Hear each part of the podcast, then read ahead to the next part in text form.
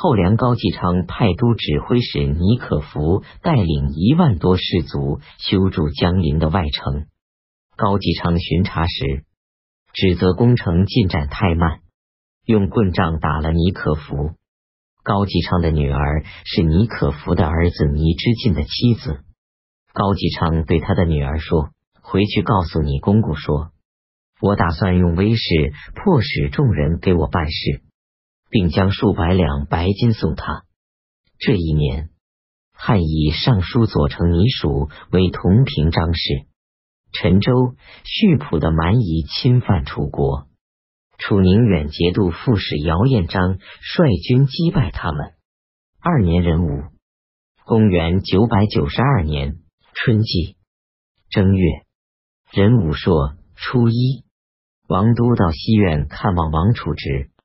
王楚直愤怒的用拳打王都的胸部，说：“逆贼，我什么地方对不起你？”王楚直手中没有武器，就想用嘴咬他的鼻子。王都用衣服挡住，才避免咬伤。没过多久，王楚直因忧愤而死。甲午十三日，晋王到达新城南面。侦察的骑兵回来说，契丹军的前锋驻扎在新乐，准备过了沙河向南进军。将士们听后都感到害怕，士卒们有临阵逃跑的，主将把逃路的杀了，也无法禁止。诸将都说，契丹人把全国的军队都调这里来，我们寡不敌众。又听说梁军入侵。应当把部队调回魏州，以救根本之地，或者撤了包围镇州的部队，向西进入井陉来回避一下。晋王犹豫不决。郭崇韬说：“契丹人被王玉所诱惑，本来是为了夺取货财来的，他们并不能解救镇州的危难。大王最近击败梁军，威震已下。契丹人听到大王已经到来。”一定会灰心丧气。如果能挫败其前锋部队，后面的部队就一定会逃跑。李思昭从潞州来到这里，也说：“现在强敌在前，我们只能前进，不能后退，不能轻易动摇人心。”晋王说：“帝王的兴起自有天命，契丹人能把我怎么样呢？”我曾用数万军队平定了太行山以东地区，现在遇到这样小的敌人就回避他们，我还有什么面目来见天下人呢？于是他亲自率领五千骑兵率先前进，到了新城北面，一半军队刚走出桑林，契丹军一万多骑兵看到，都吓得逃跑了。晋王将部队分为两路追逐他们，追出数十里，抓获契丹主的儿子。当时沙河桥窄冰雹，契丹人掉在河里淹死了很多。当天晚上，晋王住在新乐，契丹主随军带的车仗扎在定州城下。败兵到来，契丹军全部退到望都坚守。晋王来到定州。王都到马前去迎接，请求把自己的爱女嫁给晋王的儿子李继吉。戊戌十七日，晋王率兵直捣望都，契丹兵迎战。晋王率亲军一千多骑兵率先前进，正好遇上西族首领突内五千多骑兵，被突随所包围。晋王奋力冲战，出入好几次。从午时起，一直战到申时，都没有冲开包围。李嗣昭听说以后，率领三百骑兵从侧面攻打突内部队。突内的部队退走，晋王才从包围中解救出来。于是放手让士卒奋力追击，契丹大败，一直向北追到益州。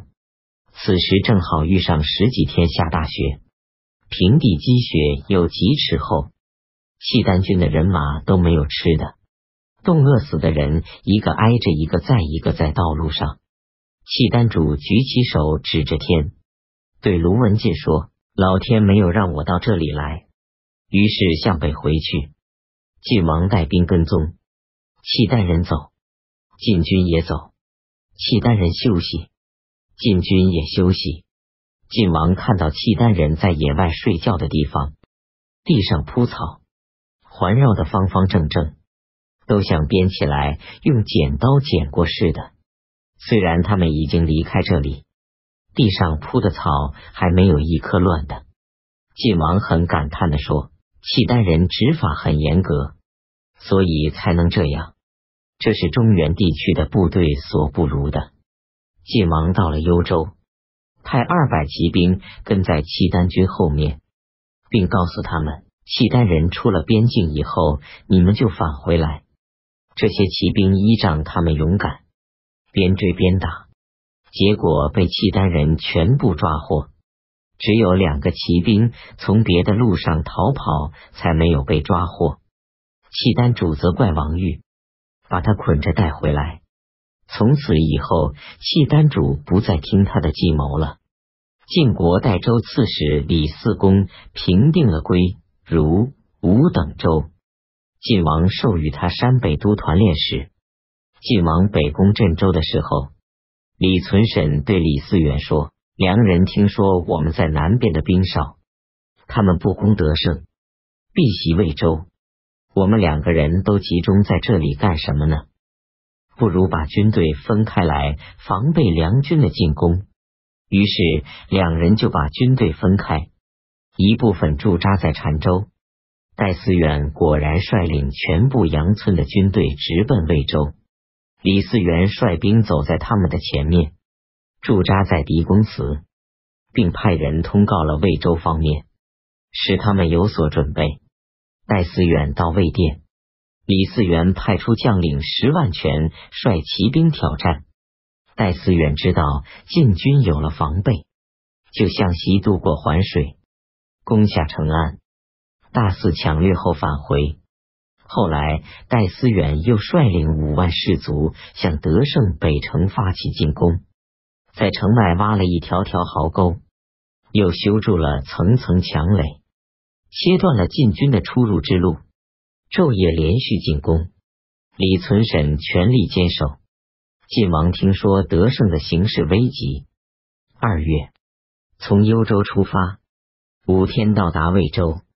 戴思远听说晋王率军将要到来，就烧毁了军营，逃回杨村。